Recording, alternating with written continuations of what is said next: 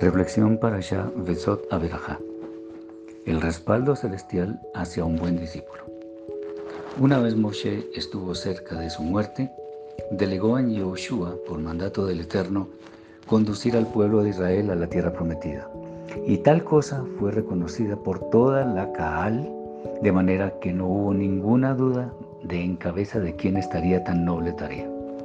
Yoshua no solo tenía buen testimonio ante su pueblo, sino que además fue alguien que se condujo con total respeto y sumisión hacia su maestro.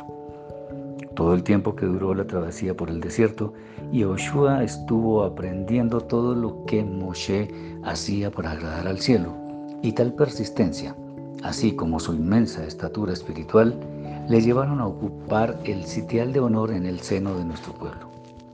Y fue en últimas Yoshua quien sí vio el cumplimiento de la promesa de la entrada de Israel a la tierra prometida. Todo esto no fue dado gratuitamente, sino que por el contrario, Yoshua durante toda su vida se preocupó por honrar al santo de los santos.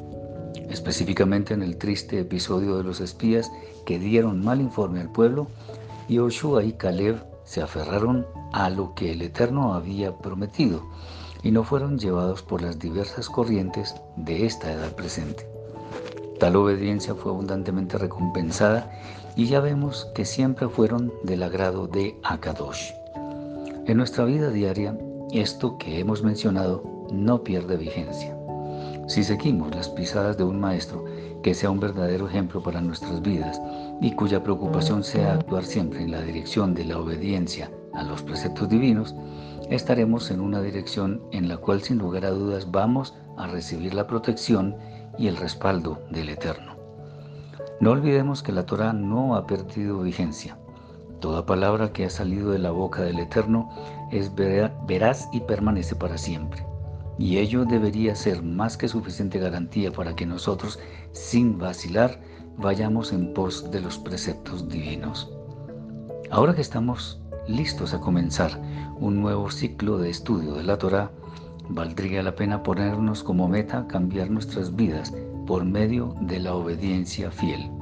Y si el Eterno nos concede un maestro verdadero a quien podamos seguir, mucho mejor. Así que procúrate un buen maestro y sé obediente a los decretos del cielo. El Eterno en consecuencia hará muchas cosas buenas por ti y te protegerá en cada instante de tu vida. 小阿奇隆